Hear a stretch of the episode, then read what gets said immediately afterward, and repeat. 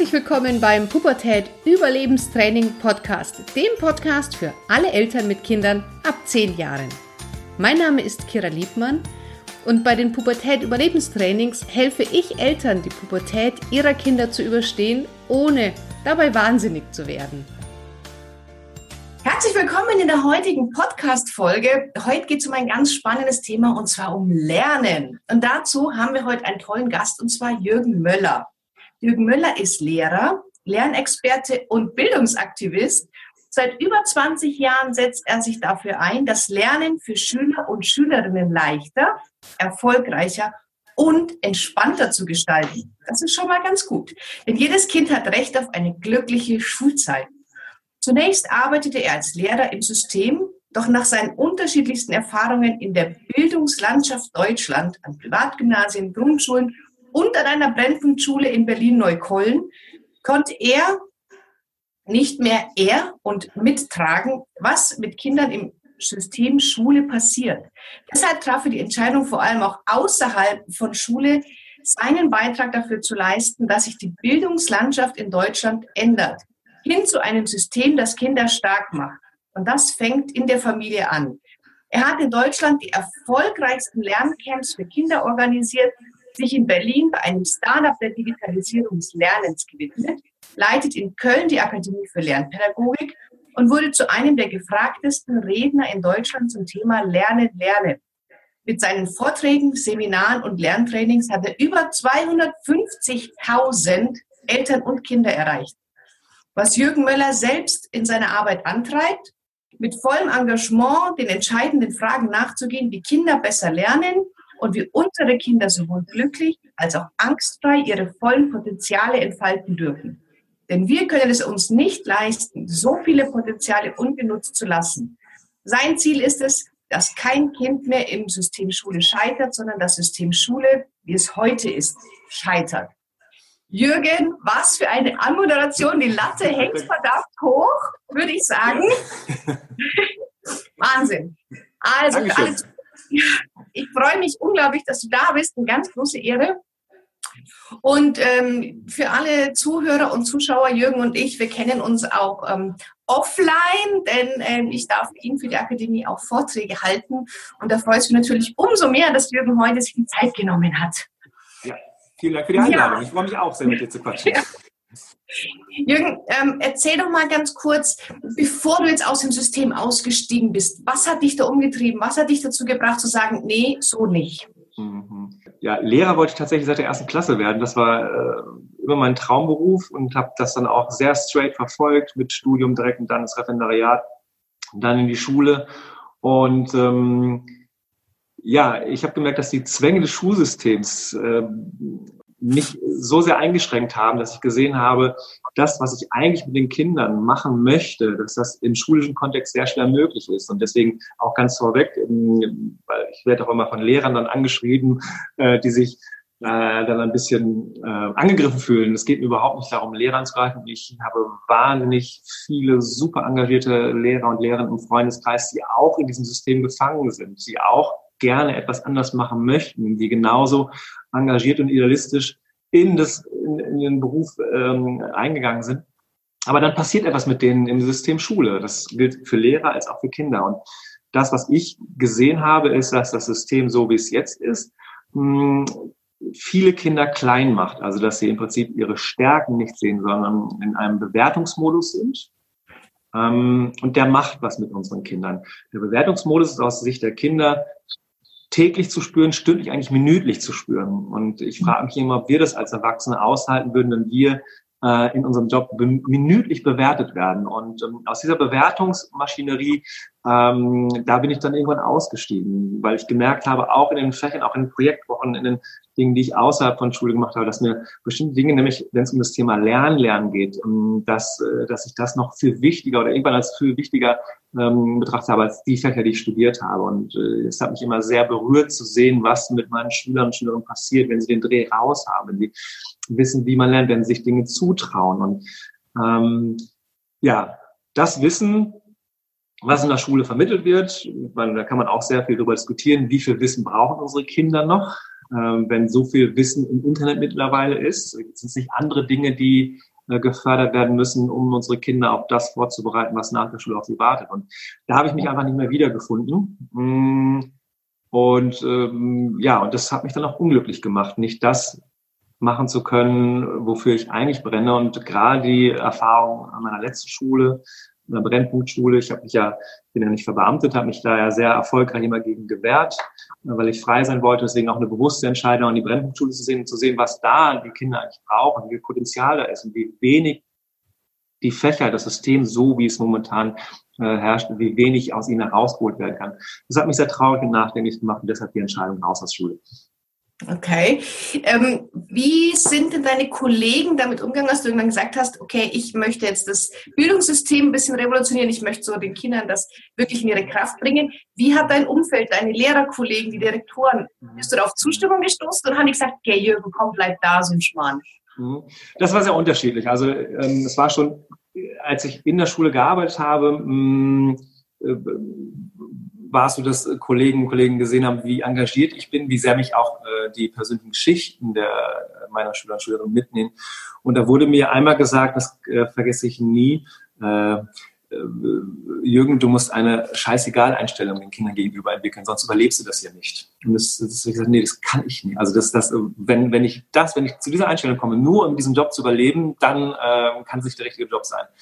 Hm, ich kann mich auch an die äh, Worte meines ersten Schulleiters erinnern, als ich äh, mich entschieden habe, da aus der Schule zu gehen, um einen anderen Weg einzuschlagen. Und da hat er gesagt, er würde sich wünschen, wenn ich die Schule von innen äh, verändere. Äh, aber er glaubt, dass mein Weg, sich sehr gut aufgehoben ist, eben etwas, mhm. wenn wir über Schulveränderung sprechen, das wird nicht von heute auf morgen gehen. Das ist ein langer Prozess. Wenn man sich überlegt, inwieweit sich unsere Gesellschaft, unsere Arbeitswelt, äh, eigentlich alles und Politik auch glücklicherweise in den letzten 100 Jahren in Deutschland verändert hat, wie wenig sich aber Schule verändert hat, nämlich fast ja. gar nicht. Also es ist immer noch das gleiche System, dass im Prinzip ein Lehrer vorne steht, der Inhalte vorgibt und mehr oder weniger ähm, äh, die, die Klassen im gleichen Tempo äh, etwas durchlaufen. Ist nicht in allem so. Es gibt ganz tolle, wunderbare Schulprojekte, ganz tolle äh, Bewegung, wo natürlich auch ähm, die Schüler in ihrem individuellen Tempo lernen können. Aber grundsätzlich reden wir eigentlich immer noch über das gleiche Schulsystem. Und, ja. ähm, äh, und äh, darum geht es eigentlich, dass, dass ich da äh, gemerkt habe, da muss ich etwas ändern. Und das dauert. Das dauert, deswegen müssen die Kräfte sich bündeln, von innen, von außen, alles zusammen, aber nicht gegeneinander, weil letztendlich geht es um allem das Gleiche, nämlich dass äh, unsere Kinder eine glückliche Schulzeit haben und aufs Leben vorbereitet werden. Und diese Fragen müssen wir uns immer stellen. Bietet Schule momentan oder gibt Schule momentan die Antworten, die unsere Kinder brauchen auf diese Frage, was macht unsere Kinder glücklich? Was brauchen sie, um ein erfülltes Leben zu führen? Und da habe ich das Gefühl, da sind noch sehr viele Fragen offen. Und ähm, insofern ist meine Arbeit auch mit der Akademie, mit, mit den Referenten, mit dir, so viele Eltern wie möglich auch auf unseren Vorträgen zu erreichen, dass sie sich auch mal noch mehr bewusster dafür entwickeln, hm, was passiert da gerade in der Schule, was passiert in der Welt. Hm, ja.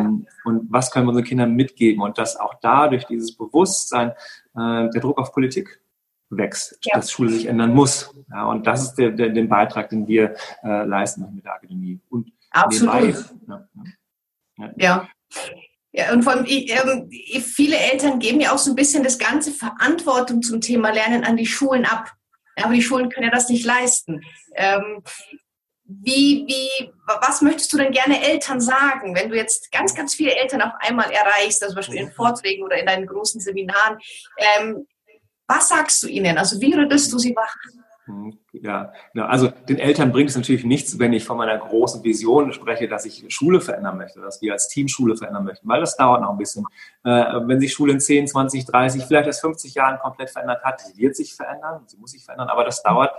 Aber davon haben die Kinder jetzt nichts, davon haben die Familien jetzt nichts. Das heißt, dann ist es natürlich wichtig, jetzt in dem Moment wenn wir Eltern vor uns haben, ihnen die Tipps zu geben, damit sie jetzt eine spürbare Ver Veränderung, spürbare Verbesserung dann auch erleben in der Familie. Und da geht es immer darum, ähm, Spannung rauszunehmen, Druck rauszunehmen über mehrere Wege. Erstmal ähm, die Eltern auch wieder daran zu erinnern, was es überhaupt bedeutet, Schüler zu sein. Das ist nämlich ganz schön anstrengend. Das, das vergessen die oftmals. Ja. Das, das, äh, all das, was wir, was wir als Eltern tun, machen wir aus den besten Gründen, aus, aus, aus Liebe, dass wir wollen, dass unsere Kinder glücklich Leben führen.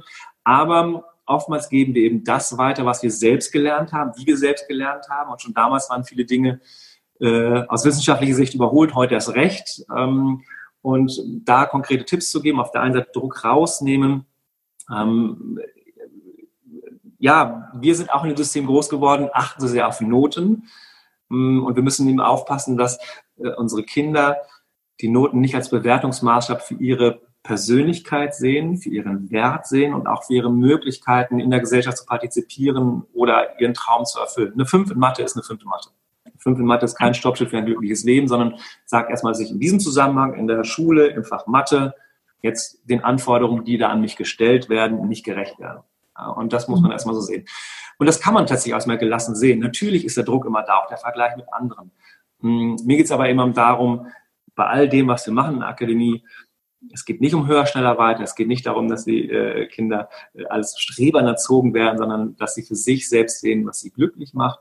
Mm, ähm, und dass sie, und das ist natürlich auch die Aufgabe der Eltern, dass die Kinder die Freude am Lernen nicht verlieren. Wenn die Eltern zu mir kommen und, und, und schon in der zweiten Klasse ganz panisch reagieren und mein Kind macht dies nicht, macht das nicht, was kann ich jetzt bloß tun? Hm, sag ich mal, heitere Gelassenheit, Augen zu und durch erstmal.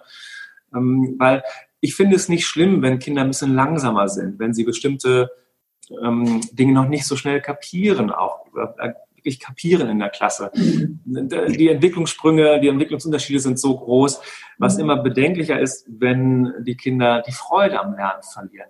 Denn eigentlich wollen unsere Kinder lernen. Ne? Das, das, Gehirn ist darauf programmiert, lernen zu wollen, mit Freude. Die Kinder wollen die Welt entdecken, sind, sind neugierig, wollen spielerisch lernen. Und ähm, das sollten wir so lange wie möglich bewahren, denn das, was in der Schule passiert, ist, dass dieser eigentlich positive Begriff manchmal, und das ist sehr traurig, negativ überschrieben wird. Weil Lernen plötzlich etwas ist, was etwas mit der Familie macht, wo Druck herrscht, äh, wo die Eltern sich Sorgen machen und das spüren Kinder. Kinder sind feinfühlig, da nur die Augenbraue hochziehen und das Kind merkt, irgendwas stimmt nicht. Meine Eltern machen sich Sorgen. Was stimmt nicht mit mir? Das heißt, sie fühlen sich plötzlich im Zusammenhang mit den Noten, mit den negativen Botschaften, die die Schule schickt, plötzlich falsch.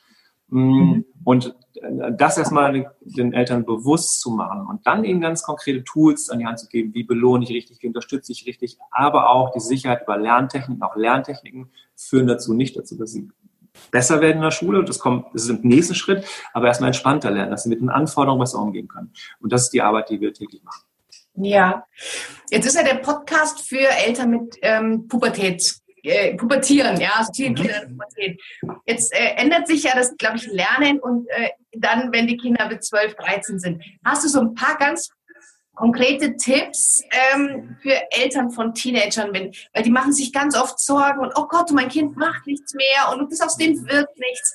Kannst du uns da ein paar Tipps mit auf den Weg geben? Ja, auch da natürlich Gelassenheit, wenn da denn das, was da passiert, ist natürlich unglaublich anstrengend. Ja, da können die Tipps der Eltern noch so gut sein, sie werden trotzdem nicht angenommen, weil sie eben von den Eltern kommen und diese Tipps sind per se erstmal völlig uncool. Ja, äh, ja. Äh, man bekommt es dann immer erst ein paar Jahre später, dass Mama hat sie doch recht. Ja, aber in diesem Moment ist es erstmal anstrengend. Man ist selbst nur Mensch und das trifft einen natürlich auch, wenn man auf so eine Ablehnung ähm, gibt. Aber das ist völlig, völlig normal. Das, das hast du auch in deinem Podcast schon ganz oft angesprochen. Die Kinder befinden sich in einem Loslösungsprozess, völlig normal. Äh, die emotionale Sicherheit geht verloren. Ähm, ich sage auch mal, in der Phase kann man Zettel an die Stirn kleben, wegen Umbauarbeiten geschlossen. Ja, das ist, ist einfach so. Das muss man akzeptieren. Wichtig ist, dass die Kommunikationsbasis nicht abbricht. Ähm, und ähm, da auch mal durchaus die Kinder gegen die Wand fahren lassen, ihre mhm. eigenen Erfahrungen machen lassen, hm, aber den, den, Kommunikationsweg immer öffnen, sagen, kommt zu mir. Also das, das, das, ich glaube, das Schlimmste für äh, die Kinder in dem Alter ist es, wenn ähm, etwas nicht gut gelaufen ist und sie dann zu den Eltern gehen und das Erste ist, also, ich habe es ja gesagt. Ich habe ja recht gehabt. Das heißt, dass sie sich dafür noch entschuldigen müssen. Also es gibt ein schlechtes Gefühl. Einfach auch da wieder der Perspektivwechsel. Wie war ich früher selbst in einem Alter? Ähm, welches Verhalten hätte ich mir damals von meinen Eltern gewünscht? Und da ist viel Verständnis, natürlich auch einen Rahmen legen, Vereinbarung treffen. Da können wir vielleicht gerne drüber sprechen, über ganz praktische Dinge, wie ich Vereinbarung treffe, damit es eben nicht jeden Tag Streit gibt, wie lange ich Fortnite spielen darf ähm, und, und all diese Themen. Vertrauen aufbauen und deswegen auch vor, hm, weil wir hatten gerade über, über jüngere Kinder gesprochen, wenn es um schulische Themen geht, äh, wenn, wenn es uns da gelingt, hm, den Kindern eine, eine Sicherheit mitzugeben in ihre eigene Persönlichkeit, das Wissen über ihre eigene Stärke, das Wissen über Kompetenzen, die sie für die Schule benötigen, so dass man das Thema Schule schon mal ein bisschen ausklammern kann aus diesen, äh, aus diesen Streitigkeiten, dass man da weiß, wir können unsere Kinder machen lassen. Klar wird es auch mal Wellen geben und es wird mal nicht so gut laufen. Ähm, es sind andere Dinge viel interessanter, weil aus Schülersicht, das muss man auch sagen, Schule ist oftmals wie, wie ein Museum. Ja, das hat nichts mit ihrer eigenen Lebenswirklichkeit zu tun. Ja, wenn es immer heißt, wir müssen unsere Kinder da abholen, wo sie sich befinden. Ja, wo befinden sie sich denn? Befinden sich in digitalen Medien, in sozialen Medien. Und wenn das komplett ausgeschlossen wird aus Unterricht, ähm, dann ist klar, dass Schule für sie im Prinzip kaum eine Relevanz hat, ähm, ja. die Inhalte, vermittelt werden. Und das auch zu akzeptieren, ähm, auch da wieder, das, warum Eltern sich wünschen, dass auch die Kinder mit 12, 13, 14 gut funktionieren in der Schule, ist ja nicht, weil sie bestrafen wollen, sondern weil sie sich Sorgen machen, weil sie sich für das Kind das Beste wünschen. Aber da auch mal zu überlegen, wie würde mir das in meinem Job gehen, wenn ich da täglich mit Herausforderungen konfrontiert, die mich nicht interessieren. Ja, und ja. dass man da, wenn man keine Lust hat, ja, das ist völlig. Also sich einerseits auch ein bisschen so auf Augenhöhe begegnen und Verständnis zeigen, einen Rahmen geben. Warum zum durch? Sind alle irgendwie durchgekommen durch diese Phase? Jetzt sind da gleich bei mir zwei Fragen aufgeploppt. Und zwar das eine hast du gesagt, Vereinbarung und Fortnite. Das sind ganz viele Eltern hellhörig geworden. Wie würdest du, wie kannst du eine Vereinbarung treffen, dass die nicht fünf Stunden am Tag Fortnite spielen, sondern auch mal lernen? Kannst du uns da mal, mal einen ganz praktischen Tipp geben, der auch funktioniert, hoffnungsvollerweise? Ja. Also grundsätzlich erstmal das, ob es ein Fortnite ist oder ein anderes Spiel, das macht den Kindern ja. Spaß. Und das ist erst teilweise Frustabbau, Entspannung. Und das ist auch erstmal nichts, nichts Schlimmes. Ja, ich finde auch, dass man Kindern das gönnt. Das heißt, man muss nicht jemand allen Gefahren äh, sehen. Ja, wir haben früher auch alle Cowboy und Indianer gespielt. Da ging es auch um Gewalt, am Knarren dabei. Und trotzdem ist aus uns allen, äh, ne, sind auch alle groß geworden, ohne dass wir ständig in, in den kriegerischen Elementen denken. Hm, insofern kann man die Kinder auch mal machen lassen wenn es um diese Frage geht, wenn Eltern auch mit diesen Fragen zu mir kommen, jetzt geht es natürlich erstmal darum zu ergründen, also zu schauen, was passiert da genau. Also schauen Sie wirklich fünf, sechs Stunden, haben Sie noch andere Hobbys, treffen Sie sich noch mit, ähm, mit, mit, mit, mit Freunden. Wenn das nicht der Fall ist, also wirklich das, das Kind fünf, sechs Stunden da sitzt und in diese alternativen, diese virtuellen Welten abdriftet, ähm, dann sollte man wirklich das Gespräch suchen. Dann, dann sprechen wir auch über Sucht und äh, dann kompensiert das Kind in dem Moment etwas. Und, und das ist eine gefährliche Entwicklung und da sollte man auch eingreifen und das auch wirklich ernst nehmen. Wenn es aber die typische Streitereien sind, äh, das Kind möchte gerne äh, eine Stunde anstatt 45 Minuten spielen. Ähm, und das ist natürlich wirklich, äh, das, das zerrt an den Nerven, jeden Tag diese äh, diese Diskussion zu führen. Ähm, ich gebe den äh, Eltern mit einen Tipp, grundsätzlich mal bei all diesen Dingen, das, was wir von den Kindern wollen, ist oftmals eine Einbahnstraße. Wir möchten, dass sie sich konzentrieren, wir möchten, dass sie das Zimmer aufräumen, wir möchten, dass sie sich hübsch anziehen oder irgendwas auch mal, oder wir möchten, dass sie eben kein Computer spielen. Das ist eine Einbahnstraße. Das heißt, die Kinder haben nicht immer die Möglichkeit, uns auf Augenhöhe ihrer Erwartung zu formulieren. Das ist erstmal der erste Schritt, sich zusammenzusetzen, auf Augenhöhe, nicht von oben herab, hm, und ähm, gemeinsam als gleichberechtigte Geschäftspartner etwas vereinbaren. Denn diese Rolle bekommen die Kinder so oft mit in der, in, in, der, in der Schule, haben das Gefühl, sie sitzen nicht am längeren Hebel. Die Lehrer und Lehrerinnen können bestimmen, haben die Macht. Und wenn die Eltern auch noch dieses Gefühl vermitteln, dann will er schon aus dem Grund, nicht wenn es ums Inhaltliche geht, sondern einfach nur, da, weil die Eltern etwas möchten, wird es abgelehnt und abgeblockt. Das heißt, da einen Druck rausnehmen, sich gesprächsbereit ähm, zeigen und dann auch einfach mal nachfragen, was brauchst du am Tag, um zu überleben an Spielzeit für den Computer? Ich nenne so die Grundabsicherung, äh, was benötigst du? Sind das 30 Minuten, 20 Minuten? Das legen wir jetzt einmal so fest. Die kannst du wirklich jeden Tag spielen, ohne dass wir darüber diskutieren. Das heißt, da dem Kind entgegenkommen, mach das. Das gönne ich dir. Ich möchte auch, dass du Spaß hast. Alles, was darüber hinausgeht, da müssen wir uns darüber unterhalten, weil da ist auch wichtig, ich Botschaft, ich mache das ja nicht, weil ich den Spaß verderben möchte, weil ich dich bestrafen möchte oder weil ich das nicht verstehe, was du da machst, sondern ich mache mir Sorgen, dass zum Beispiel die Schule darunter leidet, deine Freundschaften darunter leiden, ähm, dass darunter leidet, dass du am Familienleben teilnimmst. Und äh, indem ich das erstmal transparent erkläre, warum wir jetzt in diese Verhandlungen gehen, ähm, ist erstmal eine andere Verständnisebene da. Das ist, die Eltern sind nicht mehr sofort diejenigen, die einfach nur Spaß haben. Und dass man sagt, okay, solange Schule nicht darunter leidet, solange Familien nicht, nicht darunter leidet, können wir durchaus darüber diskutieren, jetzt einmalig, und zwar für die nächste Zeit, wie viel du denn gern noch zusätzlich spielen möchtest. Und das knüpfen wir an Bedingungen, weil wir verhandeln jetzt, wir sind Geschäftspartner. Das heißt, du kannst dir zusätzliche Zeit verdienen. Wenn du jeden Tag deine Wissensbox, deinen Karteikasten ähm, pflegst, um die Vokabeln zu wiederholen oder jeden Tag deine 10 Minuten, 15 Minuten äh, Klavier übst, ähm, dann hast du das verdient, auch ein bisschen mehr Entspannung zu haben, weil wir wissen, das fällt dir schwer, das machst du nicht immer gerne. Insofern kann das auch belohnt werden. Das heißt also da mit Belohnung arbeiten, nicht mit Verboten. Und das heißt, das Kind kann sich zusätzliche Zeit verdienen, wenn es sich an Dinge hält, die man gemeinsam vereinbart hat. So, und dann kommt das Spannende. In dem Moment, wo das Kind sich nicht an diese Vereinbarung hält, trifft es selbst die Entscheidung. Nicht die Eltern treffen die Entscheidung, dass etwas weggenommen wird, sondern man, man, man erzieht das Kind zur Selbstständigkeit für, die, für das eigene Handeln, ähm, Konsequenzen zu ertragen, nämlich zu sagen, okay, wenn man eben dann nicht, nicht Vegetare übt, äh, dann heißt für mich im nächsten Schritt auch, ich habe halt weniger Fortnite-Zeit. Und mhm. das ist dann die Entscheidung, die das Kind getroffen hat. Das heißt, man muss nicht jeden Tag aufs Neue diskutieren. Die Eltern sind auch ein bisschen fein raus. Man ist nicht mehr der Buhmann, der das verbietet, und, sondern das Kind trifft selbst die Entscheidung, weil wir ebnen dem Kind das, den Weg, du kannst das haben, ich gönne dir das. Wir müssen nur einen gesunden Weg finden. Das als Grundlage, um solche, um da schon mal so ein bisschen ein Konfliktpotenzial rauszunehmen. Und auch ja. da mal ganz wichtig, auch das ähm, wichtig ist auch da, ich glaube, der schlimmste Moment ist, wenn es keine klaren Vereinbarungen gibt, wenn man immer zwischendurch reingeht, in fünf Minuten machst du aber aus, in fünf Minuten machst du aus und, und dann plötzlich einen Stecker zieht äh, und das Kind mittendrin ist, äh, einen Highscore zu knacken, das ist für das Kind schwer zu ertragen. Man ist gerade in dieser Welt drin und das irgendwie vorher klar machen und das Kind weiß, dann wird abgestellt und da muss nicht mehr diskutiert werden, da muss nicht mehr gestritten werden. Das Kind weiß, ja. das, wird einfach irgendwo hingehängt, dass man es jeden Tag im Küchen, im Kühlschrank, äh, dass das Kind genau weiß, das sind die Regeln, die haben wir gemeinsam vereinbart, die haben wir beide unterschrieben, ähm, vielleicht ein Stempel drauf, ein offizielles Dokument ähm, und das hilft schon sehr im Familienalltag.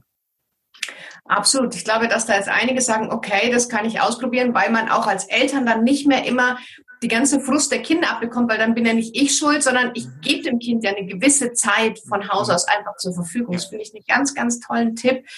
Ähm, ja, wie man das Thema einfach ein bisschen lernen und elektronische Medien entspannen kann. Mhm, mhm. Was hältst du denn generell davon, mit elektronischen Medien äh, zu lernen, die, die, die, Digitalisierung mit ins Lernen in, zu integrieren. Hältst du was davon oder sagst du, nee, das ähm, sollte man trennen?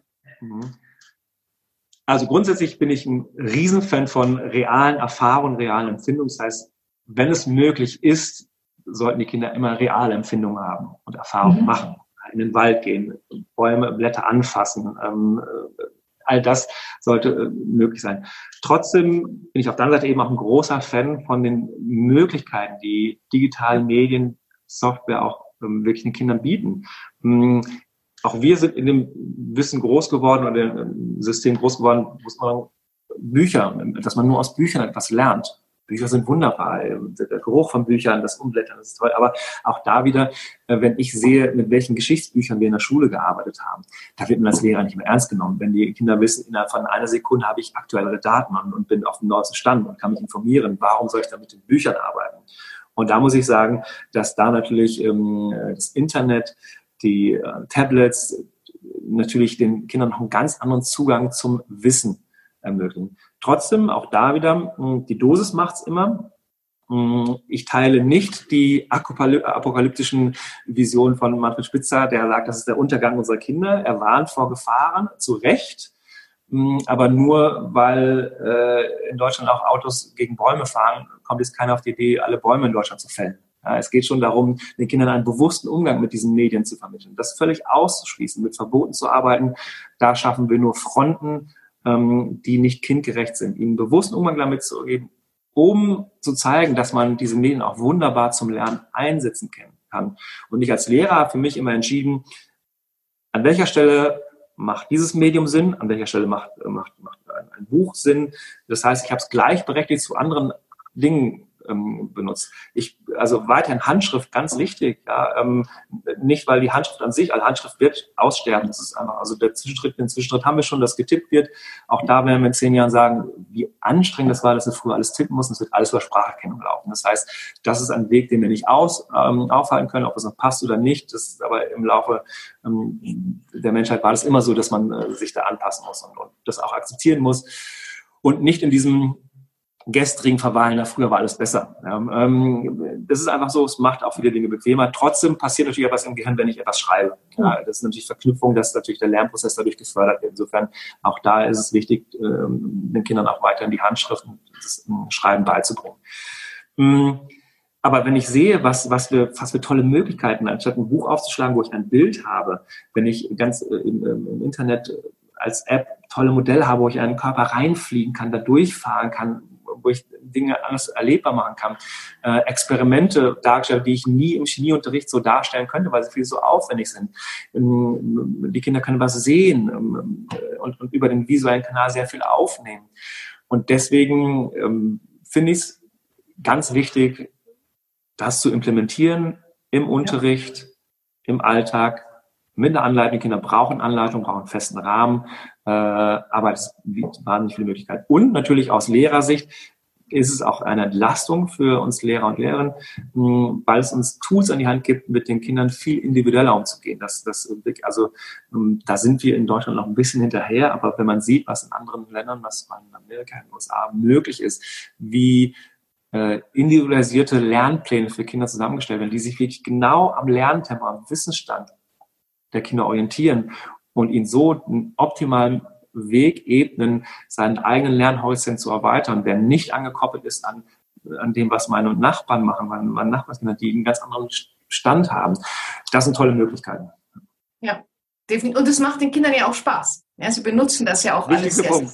Schön, dass du es noch erwähnst, weil das ist natürlich auch so, es macht mir einfach Spaß. Also warum diesen Motivationsvorsprung nicht nutzen? Ja. Ähm, das habe ich als Lehrer immer erlebt. Ähm, ich hatte die erste Grundschul-Tablet-Klasse in, in, in Berlin mm, und zu sehen alleine schon, äh, wie sie gestrahlt haben, wenn wir gesagt haben, wir machen jetzt was mit Tablets, ja, das ist äh, natürlich muss das natürlich auch mit Inhalten dann gefüllt werden, damit diese, ja. diese Motivation nicht abläuft. Aber ähm, allein diesen Motivationsvorsprung zu nutzen. Und das, äh, diese Rückmeldung bekomme ich auch immer von den Eltern, wenn es um mein Lerntraining geht, das ja auch online abläuft, dass alleine schon die Tatsache, dass die Kinder ein Tablet in die Hand nehmen dürfen oder einen Computer benutzen dürfen, äh, dass sie schon darauf freuen. Das heißt, äh, warum das nicht nutzen? Ja? Diese ja. Motivationsforschung durch digitale Medien, durch ähm, Tablets, durch Computer. Ja, und jetzt, also ich weiß, ich habe damals Biologie, Chemie, Physik, habe mich unfassbar schwer getan. Wenn ich mir vorstelle, wir würden heute im Unterricht eine, eine äh, Virtual Reality Brille aufsetzen und das Ganze irgendwo im Raum anschauen. Mhm. mhm. Wahnsinn, ja. Also ja. die Möglichkeiten sind ja. da. Und da sind wir erst am Anfang. Ähm, ja. Ich weiß, ob das in, in, in Köln gibt es. Äh, mal unbezahlte Werbung, äh, Timewriter. Darf man, äh, da kann man mit einer Virtual Reality Brille, setzt man sich in eine alte Straßenbahn und reist ähm, mit dieser Straßenbahn ähm, ins, ins Köln des 19. Jahrhunderts und äh, fährt dann durch das alte äh, Köln und kann sich überall umschauen. Es ist technisch noch nicht ganz ausgereift, also es geht noch besser, aber äh, man bekommt ein Gespür dafür, was möglich ist später im Geschichtsunterricht, ja, im, im, bei irgendwelchen äh, Kämpfen im, im Kolosseum teilnehmen zu können, durchs Mittelalter und irgendwann vielleicht sogar riechen zu können, ja, also äh, äh, Geschichte erlebbar zu machen, diese Welten einzutauchen. Das ist eben unabhängig vom Gaming-Kontext, wo es auch wirklich darum geht, auch genau zu schauen, in welchen Welt befinden sich die Kinder. Ist diese alternative Welt spannender als meine, meine reale Welt? Das sind Warnsignale.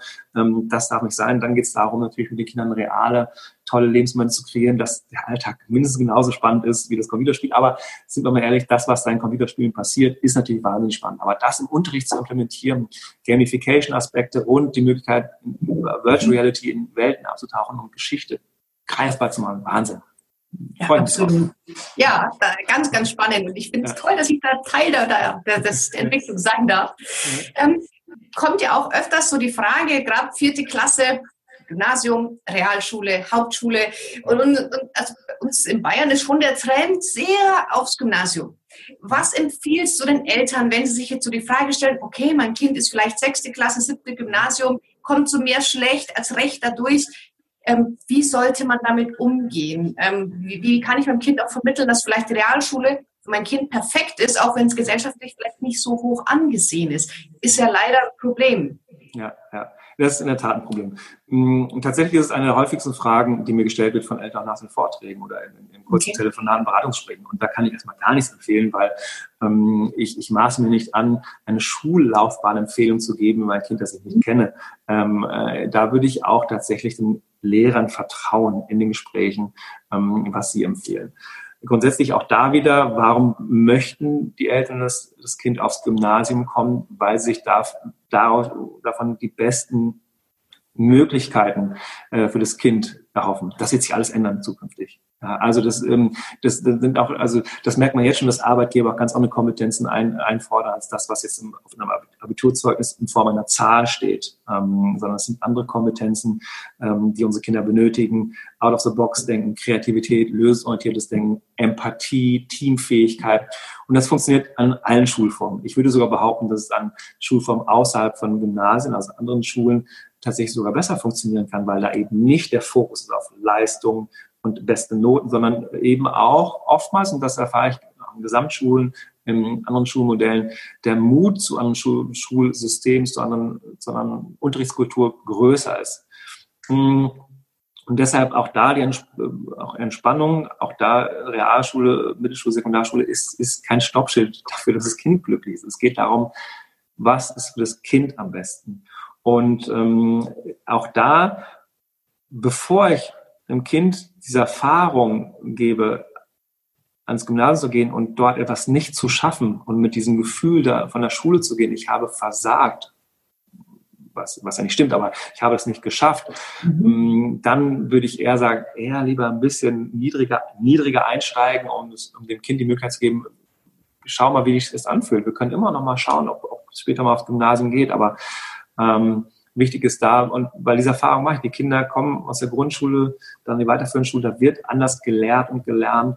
Und das ist ein Umgewöhnungsprozess. Das heißt, selbst Kinder, die in der Grundschule sehr gut waren, aber auch nie gelernt haben zu lernen, so wie quasi auch nie wirklich gefordert wurden, was dann mit dem passiert, wenn die ersten Misserfolgserlebnisse kommen, dass eine Negativspirale äh, entsteht. Früher war ich besser, bin ich doch zu doof fürs Gymnasium. Und hm, deshalb ist das eine, eine spannende Frage, aber das gemeinsam im Team mit dem Kind, mit den Lehrern zu besprechen, äh, das, das bringt viel mehr, als dass ich jetzt eine, eine Empfehlung geben kann. Aber dafür kennen ja. die Kinder zählen. Ja, aber äh, ich glaube, dass das schon einfach die Leute schon mal entspannt, wenn du sagst, es ist alles okay, ja, es muss nicht nur Gymnasium sein. So, nehmen wir noch jetzt mal so einen ganz konkreten Tipp. 15-Jähriger ähm, keinen Bock mehr auf Lernen, kommt von der Schule heim, sagt, boah, ich will chillen, ich bin müde, geht in sein Zimmer, legt sich aufs Bett, macht was auch immer. Und ich als Mutter rotiere, weil ich mir denke, verdammt, du hast morgen eine Schulaufgabe, du musst was tun. Mhm, mhm. Was kann ich machen als, als, als in dem Fall Mutter oder Vater, wenn ich das wahrnehme? Mhm. Gut, wenn der nächste die Schulaufgabe ansteht, dann ist natürlich im Bereich der Lerntechnik schon ein bisschen was schiefgelaufen, weil äh, okay. man soll natürlich schon früher anfangen. Also Lernplanung, Sicherheit und Methoden entlastet Kinder. Kinder wollen ja auch in dem Alter, auch wenn sie natürlich gegen Eltern rebellieren, natürlich wollen sie funktionieren. Sie möchten auch gut in der Schule sein. Also ähm, äh, die Eltern sagen immer, mein Kind ist nicht motiviert, hat keine Lust. Ähm, ja, natürlich, manchmal hat es keine Lust, weil es einfach langweilig ist für die Kinder. Ähm, ähm äh, oftmals ist aber auch nicht die Motivation. Also wenn man das Kind fragen würde, hättest du Lust, morgen eine Schulaufgabe, die, die, die einzuschreiben? Ähm, selbst wenn sie ja sagen, ist mir egal, ist eine Schutzbehauptung. Also jedes Kind möchte in der Schule gut sein. Das, was ihnen oftmals fehlt, ist die Umsetzungskompetenz, also die Volition, dass sie eben nicht wissen, wie sie lernen können, wie sie am besten können, äh, lernen können. Und ähm, da geht es darum, dass sie, es wichtig ist, über Erfolgserlebnisse die Motivation zurückzubekommen. Mm, das heißt, wenn Sie, das kann ich aus eigener Erfahrung sagen, ich war jetzt keine Mathe-Leuchte. Ich hatte in, in Mathe zum Beispiel, kann ich mich daran, fünf, vier Minus als erste, äh, also mehrere Halbjahre dann immer fünf, vier Minus, das waren meine ersten Noten. Mm, und dann war mein persönlicher Trigger, dass, dass mein Mathelehrer mir zu verstehen jemand, dass er glaubt, dass nichts aus mir wird. Und dann habe ich, hab ich daraus eine Motivation gezogen, es ihm zu zeigen. Dem zeige ich es auch. Hat dann danach mal eine Eins ge geschrieben. Also wir haben jetzt ineinander 5, 4 minus 1, 5, 4 minus 1. Das war meine, meine Notenabfolge. Das heißt, zu schauen, was motiviert denn mein Kind? Ist es etwas ähm, Persönliches, dass man es jemandem zeigen möchte? Können auch Belohnungen motivieren. Also es muss sich in dem Moment irgendwie lohnen. Das Kind, gerade dem Alter, muss einen Sinn darin sehen. Es muss entweder einen Sinn darin sehen, warum es jetzt diesen vielleicht trockenen Lernstoff äh, lernen darf, äh, wenn es um Vokabeln geht, was man damit alles machen kann. Auch im Urlaub, ne, flirten, wenn du jemanden kennenlernst, also die Sprache zu leben, zu schauen, wofür kannst du das nutzen. Mm, und dann, ja, die klassische, der klassische Weg über extrinsischer Motivation, also über Belohnung Belohnungen in Aussicht stellen. Damit meine ich nicht materielle Belohnung, sondern hm, meine etwas, dass man ein schönes Erlebnis in Aussicht stellt, was man idealerweise als Familie zusammen erlebt. Das kann natürlich motivieren. Und dann äh, am Tag vorher berechenbare Strukturen schaffen. Wenn es um Lernplanung geht, ein Tag ist sehr knapp, aber hm, dass man sich frühzeitig zusammensetzt, damit solche Frustrationen am Schluss erstmal gar nicht auftauchen, dass man vorher sich zwei Wochen zusammensetzt, okay, wie sieht der Plan für die nächsten Wochen aus? Genauso wie du einen Plan, Stundenplan für den Vormittag hast, schauen wir es an, wie sieht dein Nachmittagsplan aus? Und da werden erstmal alle, mh, hm, alle fixen Termine eingetragen, Arztbesuch, Fußballtraining, Besuch bei der Oma, all das, was fix ist, wird eingetragen als wie eine Stunde, wie eine Unterrichtsstunde. Mm, dann äh, fragt man das Kind, okay, was möchtest du noch diese Woche machen? Möchtest du dich mit einem Kumpel treffen? Möchtest du da noch Computer spielen? Wird auch eingetragen. Und dann wird geschaut, uh, da sind ja noch einige Lücken, ja, da ist noch viel frei. Und jetzt tragen wir die Lernzeiten an. Und diesen Lernzeiten, die nutzt du. Und wenn du diese Lernzeiten einhältst, hast du danach wirklich die Freizeit. Ist ja auch wichtig, weil in dem Kopf der Kinder so viel passiert. Das ist alles unglaublich anstrengend, was passiert. Deswegen ist auch wichtig, dass sie ihre Freizeit genießen können und nicht immer sich mit den Gedanken rumplagen müssen, oh, eigentlich müsste ich noch lernen, eigentlich muss ich das noch machen. Das, das heißt, dann können sie auch ihre Freizeit nicht genießen. Also klare Trennung zwischen freier Zeit, Freizeit und Lernzeit. Das entlastet die Kinder erstmal. Und ansonsten konkreter Tipp, unabhängig davon, dass es natürlich komplexere Tipps gibt und die, ja. die nur andeuten kann, ähm, auch da einfach mal die Kinder die Erfahrung machen lassen. Was passiert, wenn du keine Lust hast und mit dieser Einstellung unvorbereitet in die Klassenarbeit gehst? Dann wird es eine schlechte Note. Unsere erste Sorge ist, eine schlechte Note ist schlecht fürs Leben. Ich glaube, dass Erfahrungen, die die Kinder selbst machen dürfen, ohne dass wir intervenieren, die wichtigen Lehrerfahrungen, Lernerfahrungen, die unsere Kinder machen.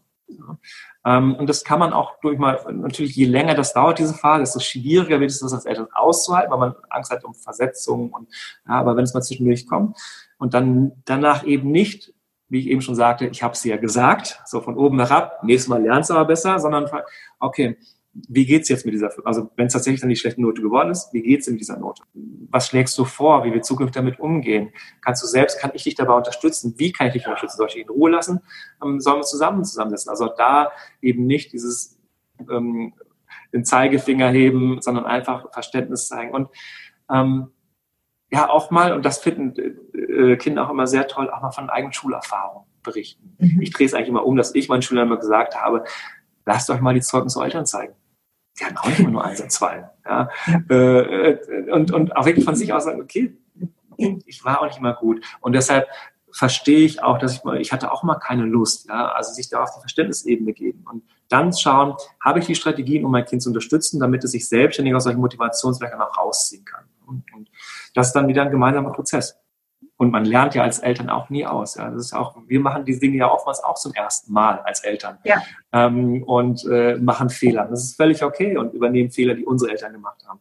Mm, und das aber gemeinsam offen mit dem Kind zu kommunizieren und auch dem Kind das Gefühl zu geben, ich bin nicht perfekt, lass es gemeinsam eine Lösung finden. Ja, äh, dann fühlen die Kinder sich wertgeschätzt, ernst genommen und das sind äh, tolle äh, Möglichkeiten für die Familie, äh, dass man da wirklich einen gemeinsamen Weg findet. Auch bei gemeinsamen Mahlzeiten, zum Beispiel nicht über Schule sprechen. Das ist wichtig für den Familienalltag. Solche Regeln festlegen, gemeinsam mit dem Kind vereinbaren.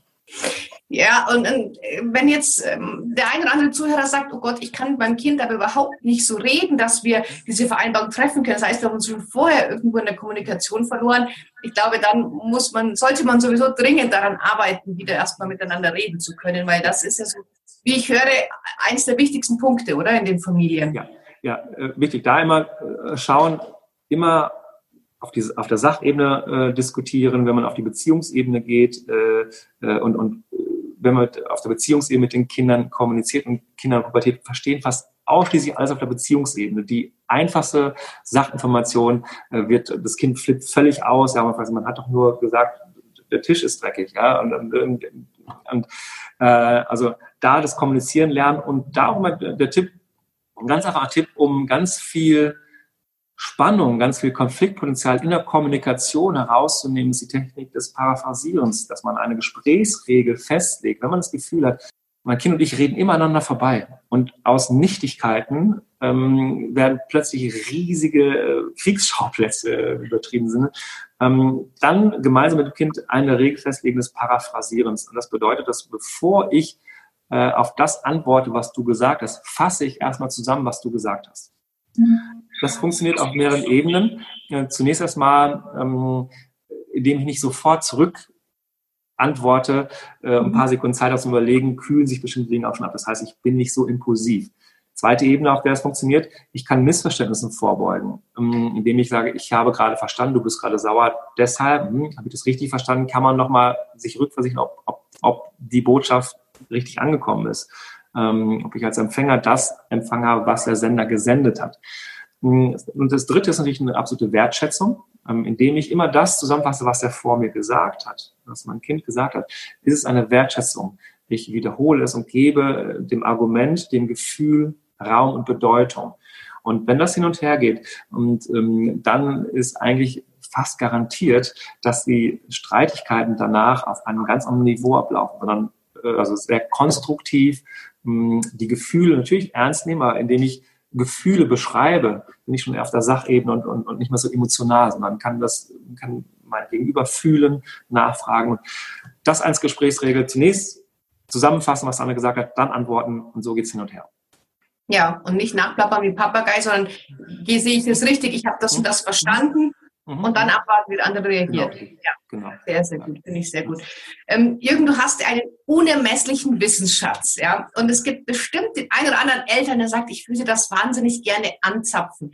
Mhm. Wie kann man denn am besten dein Wissen ähm, sich holen? Also wie kann man von dem profitieren, was du weißt? Ich weiß, du hast ein wahnsinnig tolles Angebot für Eltern. Ich würde dich gern bitten, das mal in deinen Worten selber zusammenzufassen.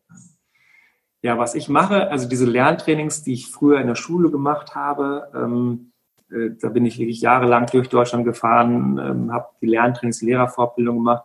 Jetzt mit zwei eigenen Kindern kann ich nicht mehr so viel unterwegs sein und trotzdem kamen weiterhin Anfragen aus ganz Deutschland, ob ich die Familie unterstützen kann.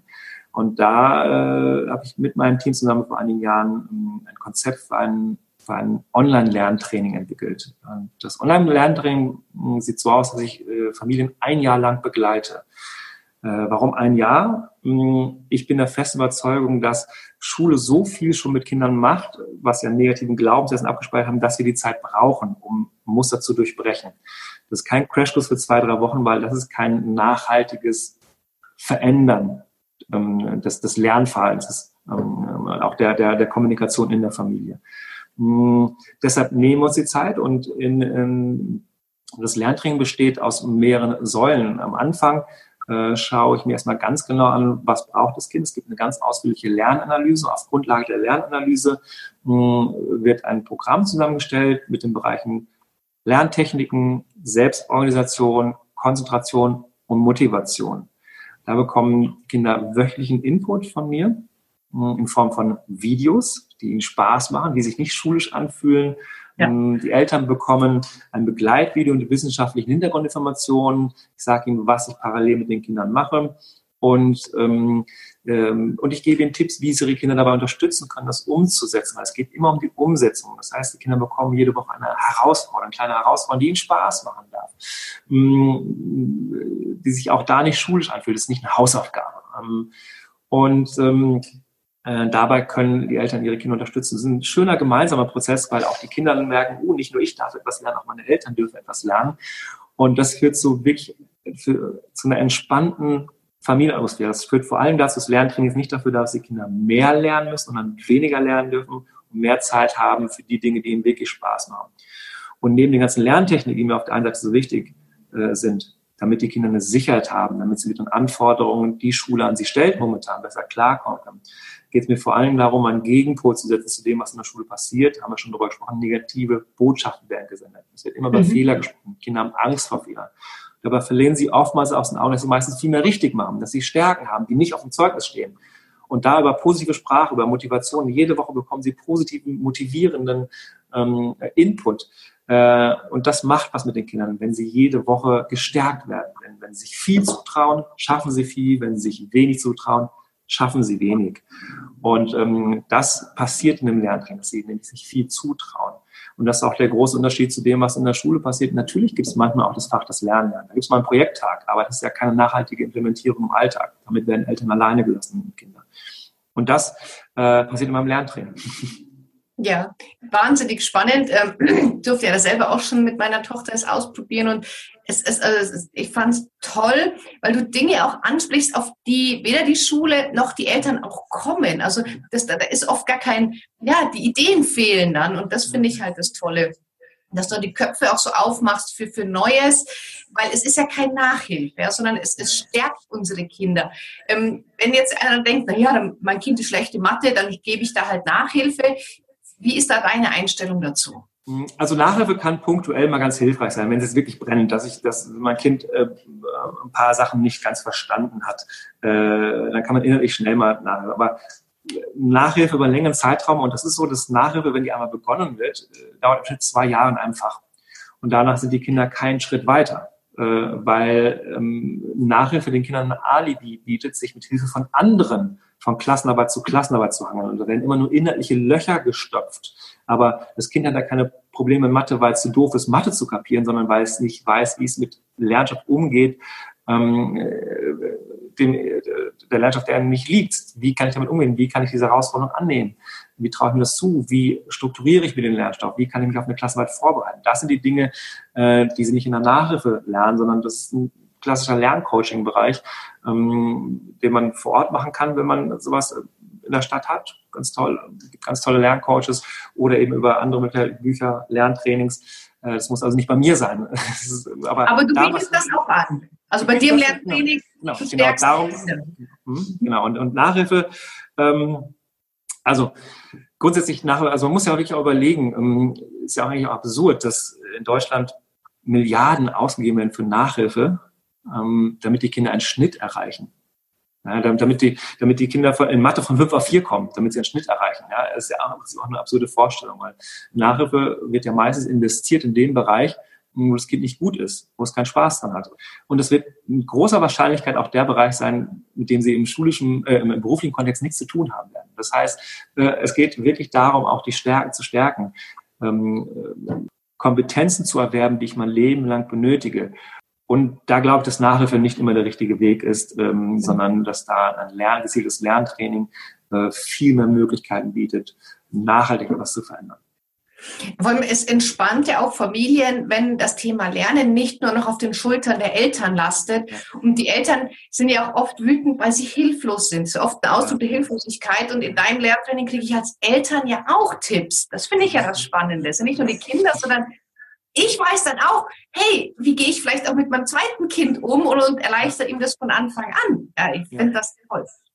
Wenn, wenn Eltern jetzt sagen, ähm, ja, genau das brauche ich, Jürgen, wie kann ich das Lerntraining buchen? Ähm, wie kann man da am besten mit dir in Kontakt treten? Also wir machen natürlich alle Links in die Show Notes, aber hast du da irgendwie eine Seite oder einen Tipp, wie man da mit dir am besten in Kontakt tritt? Ja, also jürgenmöller.com ist die äh, Seite, äh, wo man einen Einblick in das Lerntraining bekommt.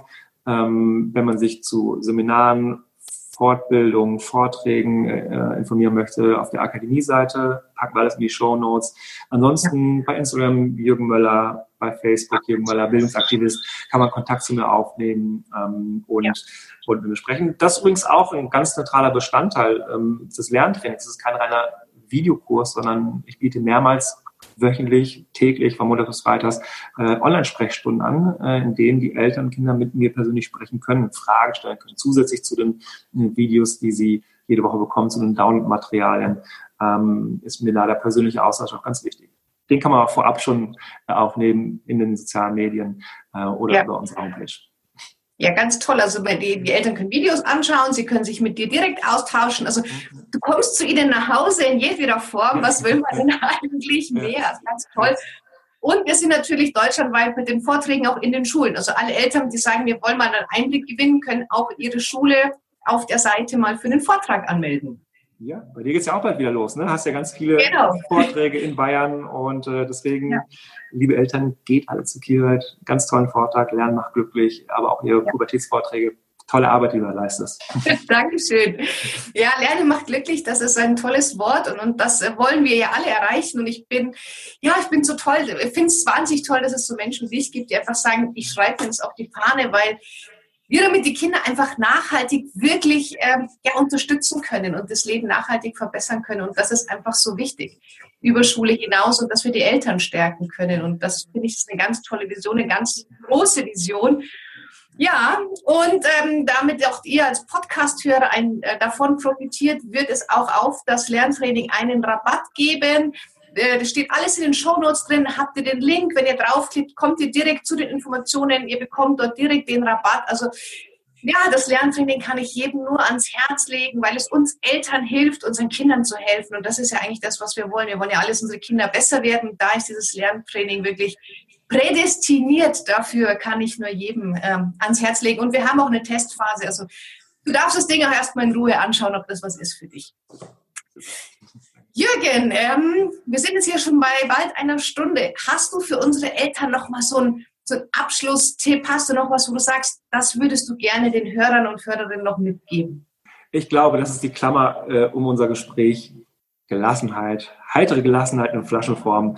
Ähm, äh, ja, das ist immer der Tipp, den ich gebe. Geben Sie der Apotheke Flasche heitere Gelassenheit kaufen. Augen zu und durch, uns bleibt nichts anderes übrig.